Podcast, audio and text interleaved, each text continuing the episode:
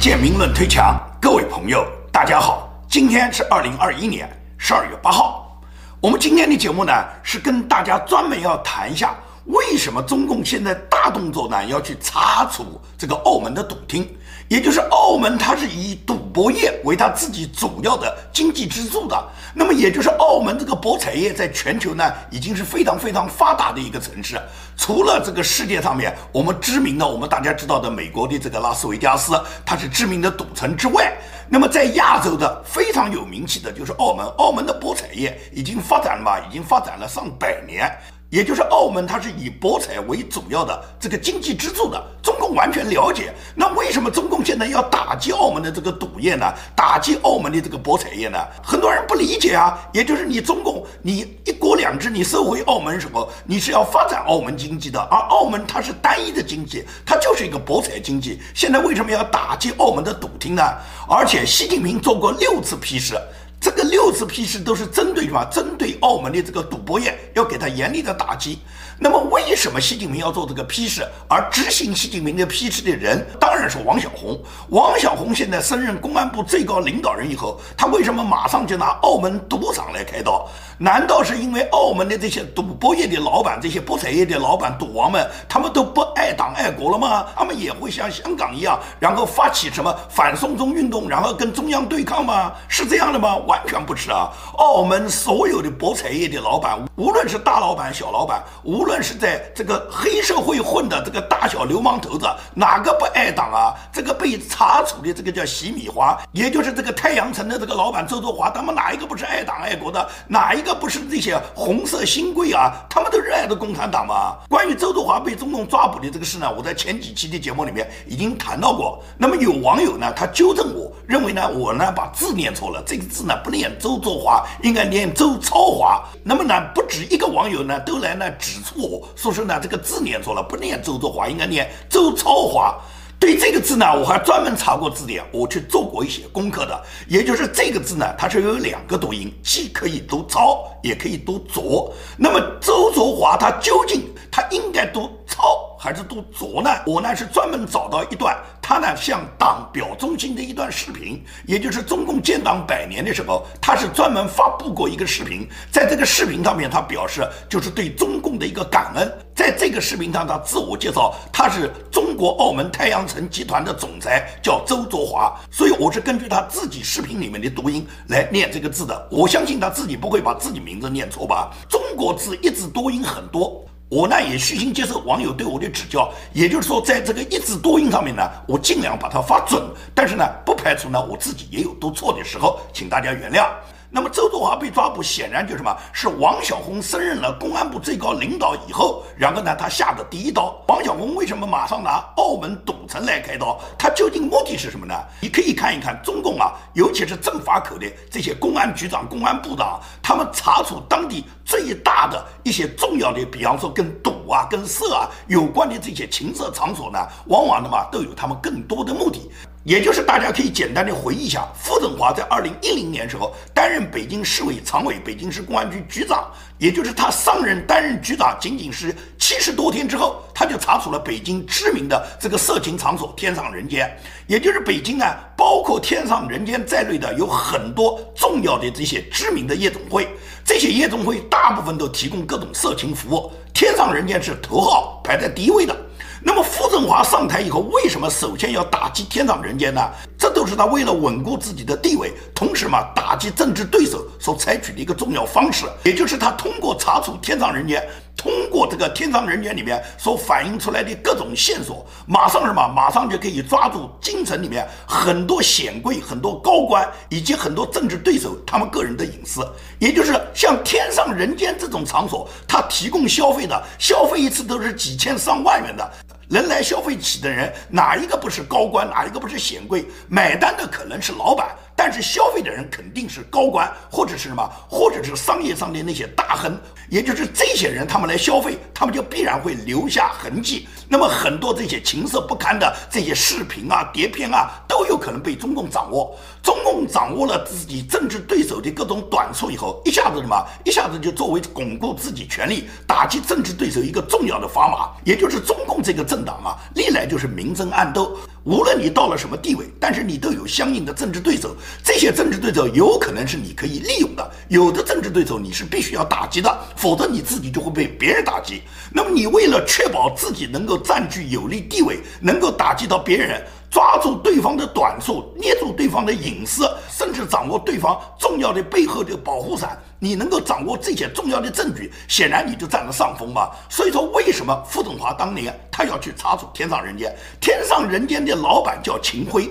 秦辉的背景是中共太子党叶家的背景，也就是叶剑英家族的背景。那么叶剑英作为中共元老。他这个家族在中共党内，在几十年来，在中共的高层，在太子党的这个阶层里面，他掌握着大量的重要的资源。所以说，傅政华动了叶家，也就是掌握了叶家很多重要的证据以后，叶家最终的嘛就不能不低头啊！你不低头，就捏住你的把柄，就可以查处你，就可以打击你哇！这是傅政华在二零一零年查处北京天上人间他所干的事，一下子傅政华就立了很大的威。他之所以能从北京市公安局局长这个地位上升到公安部常务副部长，跟他。当年查处天上人间，掌握大量的中共太子党的内幕，有绝对的关系。所以傅政华查处天上人间的这个案例，在公安系统内是一点都不新鲜的。每一个担任公安局长的，当他掌控一方治安大权的时候，他都有可能上演像傅政华一样的这个游戏。那么王小红当然是这方面练得得心应手的了。王小红是习近平的旧部，是常年在福建任职。福建这些大大小小的色情场所，这些赌博了、卖淫了，这些烟花柳巷。这些场所有的是王小红在就任公安系统多年的这个从业经验中，他早就知道怎么去查处这些色情场所，就可以拖出多少保护伞，就可以打击多少自己的政敌，他早就了解。那么傅政华查处天上人间当然是杰作，因为天上人间在京城啊，在北京这个影响力多大，很多中央级的高官。或者是跟中央级高官家族里有方方面面关系的人，都涉及到天上人间。查处一个天上人间，掌控了多少政治对手的隐私啊？所以说，傅政华这个是杰作。那么，傅政华这个杰作之外，王小红他到二零一三年调任到郑州担任郑州省长助理、省公安厅厅长的时候，他就查处了郑州的皇家一号夜总会。也就是王小红跟傅政华一模一样，他同样是上任之后只有两三个月以后，就在本地呢查处当地最有名的夜总会，通过夜总会去打击政治对手嘛。王晓红是二零一三年八月份担任了河南省省长助理兼河南省公安厅厅长。在这个之前呢，他一直在福建任职，而二零一三年八月能够调入郑州，恰好什么是习近平重用的一个结果。大家都知道，习近平是二零一二年十八大时候就任中共的最高领导人，担任党中央总书记了。也就是习近平二零一二年十八大以后，他掌控中共最高领导人这个职权以后，他要不断的把他自己的西家军把他培养起来。那么王小红作为习近平非常信任的，在政法口在公安系统里面自己主要的一个幕僚，他当然。要提拔王小红，那么就把王小红从福建调入河南，给他解决一个河南省省长助理、省公安厅厅长，先给他解决一个副省级的职位。也就是说，王小红调入河南省之后，马上什么？马上就担任了公安厅厅长。这是习近平本身栽培以及把他过渡到公安部的、过渡到公安部的一个铺垫。那么王小红到了郑州以后，马上什么？马上在上任几个月以后，就查处了郑州的皇家一号。皇家一号跟天上人间一样，它同样什么？同样是一个色情场所，是当地影响力非常大的一个夜总会。这个夜总会它的这个规模相当大，装修相当豪华，它的硬件水平是超过天上人间的。也就是说，在他自己还在装修期间，根本还没有开业的情况下，他这个夜总会里面来办卡的人，也就是单次充卡超过百万元的人，都有几百上千人。而这个夜总会开业以后，他人均消费一次是五千块。你想想看，这种消费能力，普通人在郑州、在河南哪有这个消费能力呢？不是达官显贵，你到哪里能够一次宴请别人，每人人均消费达到五千元的这种水平呢？所以说，这个皇家一号自从开业以后，就是郑州的头块的色情场所。它这个里面提供大量的美女服务，这些美女很多人都是高知识、高结构、高层次的美女，也就是不光是长得好。他们本人还有很高的文化素质，有很高的文化层次。现在很多中共的官员，中国社会上的那些所谓企业家，那些暴发户，尤其是那些油腻男。特别喜欢找这种高知识层次的小姐来供他们消费，也就是他们的消费层次提高了。我一次花的是五千块啊！王小红查处这个皇家一号的时候，按照当地人所传闻，也就是拉走的这些美女，他们露着大腿的那美女，基本上都有这些高等文化教育背景的这些美女们，光这个光着腿的美女拉走就不止十车啊！也就是说，不知道有多少美女在这个皇家一号里面上班，在这个里面提供服务，那你也就可以想象每天有多少这些大官贵人到这里来消费。王小红去查处这个色情场所，你觉得他真的是那么无聊，要去打击一下这些妓女吗？要去查处一下这些小姐，然后把他们这些卖淫收入把它充公吗？能挣多少钱呢？这根本就不是这个目的。醉翁之意不在酒啊！查处他们的目的，实际上就要通过他们去找到哪些人来消费，消费的这些人是什么背景，这些来消费小姐的这些人，他们本人有哪些隐私？也就是王小红捏住这些人的隐私以后，马上就可以把这些。隐私分类以后，找出他自己的政敌，或者是捏住自己有可能成为政敌人的把柄。同时嘛，同时就是立威嘛，也就是我到河南省来当公安厅厅长以后，你整个河南省上上下下所有的人，你只要涉及到到皇家一号里面你去消费过的人，你哪一个人敢不怕我的？你哪一个人敢不投靠我的呢？如果是你自己满不在乎。那么王小红一定通过皇家一号，无论是直接的关系还是间接的关系，会找到你。找到你的时候，对不起，要么是嘛把你送进监狱，也就是你直接有刑事犯罪，有洗钱，有这个变相色情消费，或者甚至在这个里面延伸出其他犯罪的，就肯定是抓捕你了。即使那些根本没有犯罪的，他只是来泡泡小姐的，那至少也可以在形象上把你搞臭。也就是中共的党国官员，你如果公布一下哪个党国高官曾经到皇家一号去消费过小姐。他只要把这个信息放出去，你觉得你这个官还能做下去吗？所以说，这是中共通过打击这些夜总会呢，能够抓住政敌的把柄的一个重要的手段。这个一点都不难理解。那么现在去抓捕澳门，对澳门的赌厅动手呢，同样都是这样。因为大家都知道，现在中共很多高官、很多大官权贵啊，他们知道资金放在中国大陆绝对不安全。过去呢，中美关系比较好，也就是整个国际上面呢，对中国这个资金外逃的这件事情呢，有非常非常多的渠道。所以说呢，过去中共这些高官呢，他们呢满不在乎，他们觉得他们的钱从国内放到国外、放到香港、放到海外呢非常容易，而且中共绝大部分的高官早就在海外就是置办了公司啦、购买了豪宅啦、家属儿。儿女包括小三情人早就输送到海外，在海外早就织成一张大网，早就有自己的海外投资的各种帝国、各种公司，过去都有。但是自从川普总统就任以后，也就是中美关系严重恶化，尤其是嘛，川普跟中国打了贸易战以后，党国的外汇就吃紧，加上还有很多党国的权贵在。大量的把钱转移到海外呢，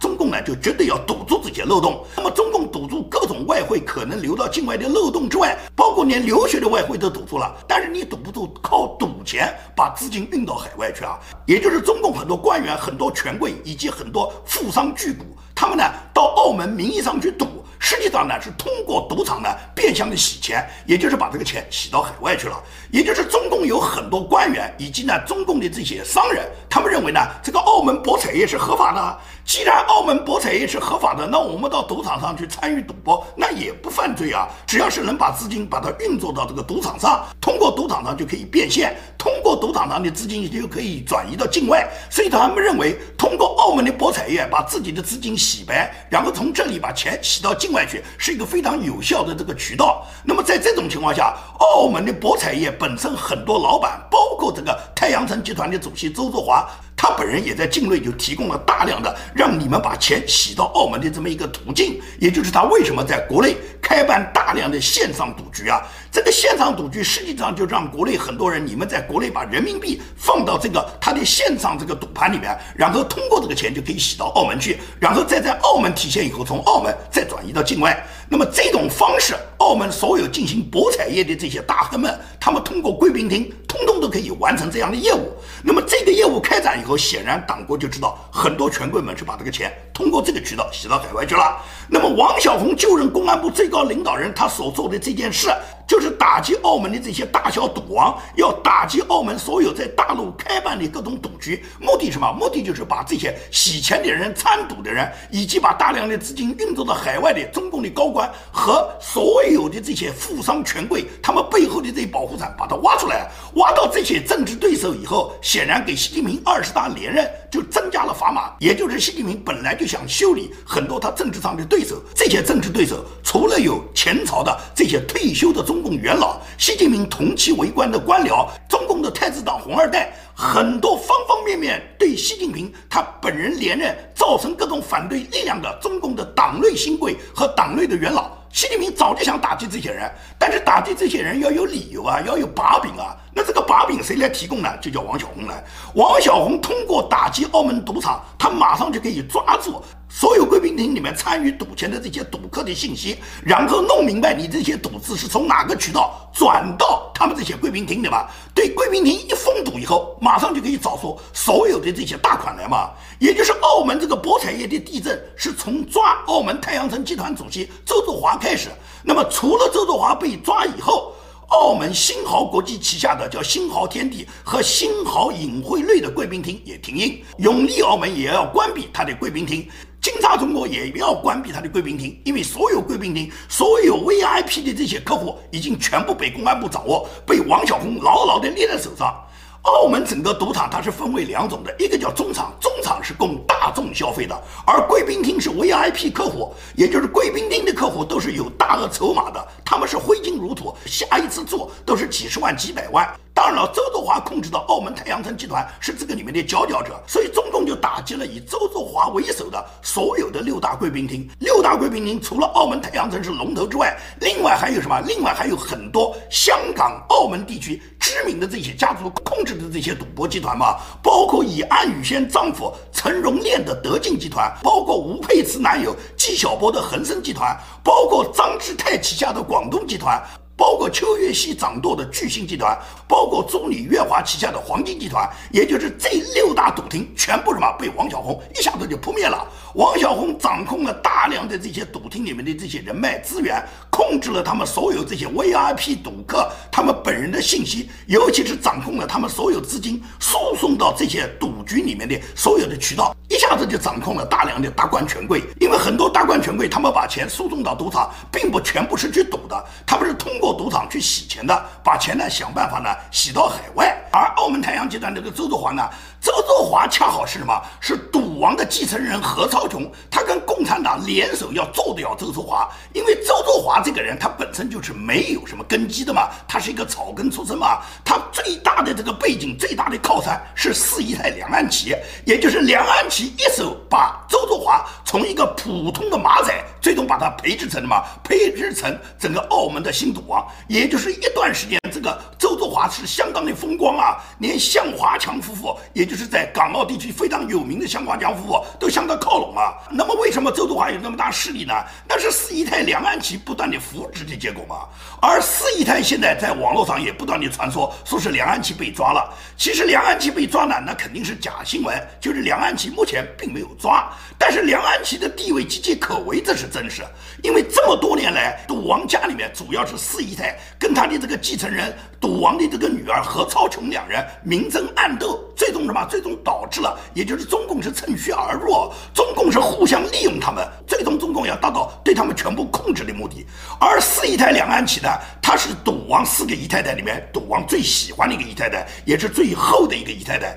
并且这个姨太太呢是深得赌王的欢心，因为这个四姨太这个梁安琪啊，她是从中国大陆过去的。四姨太她父亲本来是中国大陆的一个官员，一个小官僚，但是呢，她父亲死得很早，她母亲是在医院里面当护士的，也就是她自己兄妹两人。但是呢，她父亲呢，在她十三岁的时候呢就死掉了，她母亲当护士的这个收入呢，要维持他们兄妹一家的这个生计呢，就比较拮据。而她本人呢，从小呢就天资聪颖，而且呢长得十分漂亮。他本人的舞姿也非常好，所以他十四岁时候就以舞蹈演员的身份进入了文工团，在文工团里面跳了几年舞。二老，他那个年代，他到文工团里面跳舞，基本上也没有什么大角色了。那时候他进入文工团的时代还属于文革年代，因为梁安琪是一九六零年生的，十四岁就进文工团，也就是一九七四年。一九七四年毛泽东还没死呢，文革还没有结束呢，所以他在文工团里面也只能是跳跳那些样板戏。那么后来他是到了改革开放以后了，也就是中国开始在广东率先实现经济特区，开始搞改革开放了。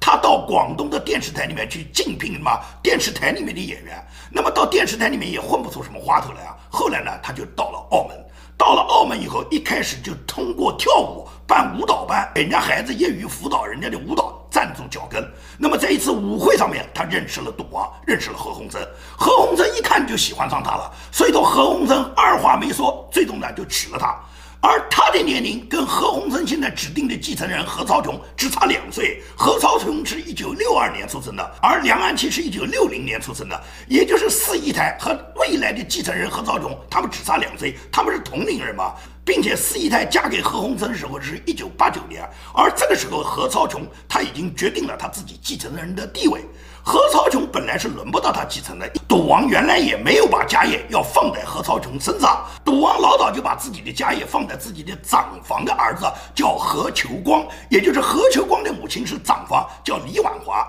只是李婉华呢嫁给赌王以后没有几年就就生病，就长期患病卧床，基本上就淡出了这个家族的势力，而他的儿子何求光呢是被赌王呢作为呢家业的传承人重点培养的。哪知道呢？这个何秋光呢，他英年早逝，和他太太在葡萄牙旅行的时候呢，两人因为车祸呢，全部死掉了。他死掉以后，赌王就不得不在他余下的所有子女里面去挑选一个继承人啊。而这个继承人，他就选中了这个二姨太所生下的何超琼。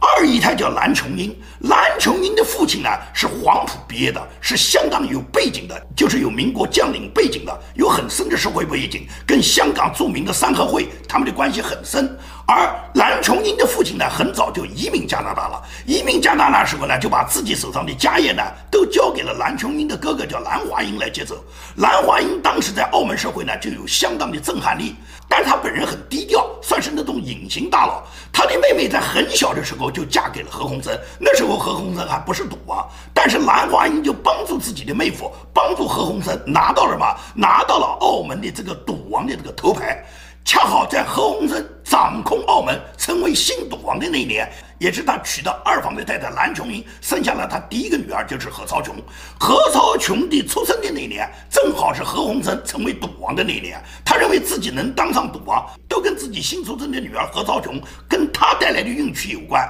所以他是相当溺爱何超琼的。从小对何超琼就区别于其他子女，给何超琼有绝对的溺爱。因为他没想过何超琼有一天会接班嘛，哪想到什么，在何超琼长大的过程中，他的这个大儿子何秋光突然车祸死掉了。车祸死掉以后就对不起了，他就一定要在家族里面选择一个继承他家业的人啊。他选来选去就选中了何超琼，所以他才斩断情丝，不允许何超琼要嫁给陈百强，要跟陈百强这么一个唱歌的歌星。按照赌王的想法，就是门不当户不对，你怎么能嫁给他？将来你要继承家业的。那么何超琼最终他拗不过家族，他父亲对他的这个严厉的命令，最终他只能是痛斩情丝，也就是跟陈百强拜拜，然后呢，按照他父亲的意愿，嫁给了这个香港船王的孙子许晋亨。那么跟许晋亨没有几年的婚姻，后来就结束了。所以说何超琼现在是没有家庭，没有婚姻，没有爱情，也没有子孙。那么他自己现在唯一的就是事业了。那么何超琼一直是等到嘛，等到他父亲去年才去世啊，也就是何鸿燊到去年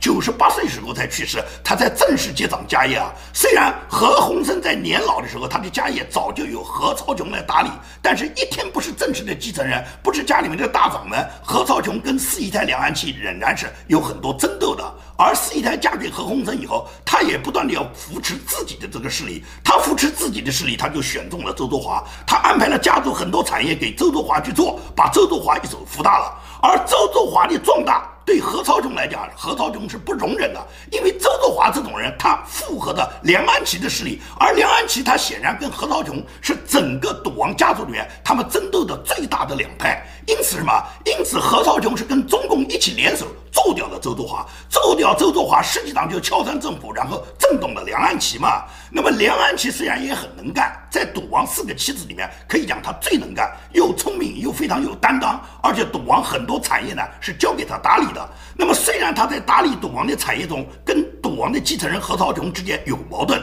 但是维护家族的面子，他们肯定还是要保持的。现在中共要打击整个澳门的博彩业，也就是赌王家族是首当其冲。那么现在何超琼。和梁安琪他们自己是彼此争斗，互相出卖，最终被中共分别瓦解。中共各个打击，各个击破之外，还是两个人能够联手，共同的能对付中共，保住家产，这是他们重要的一个选择。而现在王小红毫无疑问是利用何超琼刚刚接掌家业，接掌家业才一年多嘛，和四一台两岸期之间巨大的矛盾，打击以周作华为首香港几大的这个赌博集团，然后牵扯出中共背后的各种势力。这种势力的打击，王小红是要达到什么？达到帮助习近平找出习近平的政治对手，打击政治对手的目的。所以说，在整个澳门这个形势中，你就可以看到，它实际上不是澳门的博彩业，它现在经营的不好，也不是澳门的博彩业，他们不爱党不爱国了，他们都非常的爱党爱国。四一台两岸旗都穿着红军服去上井冈山的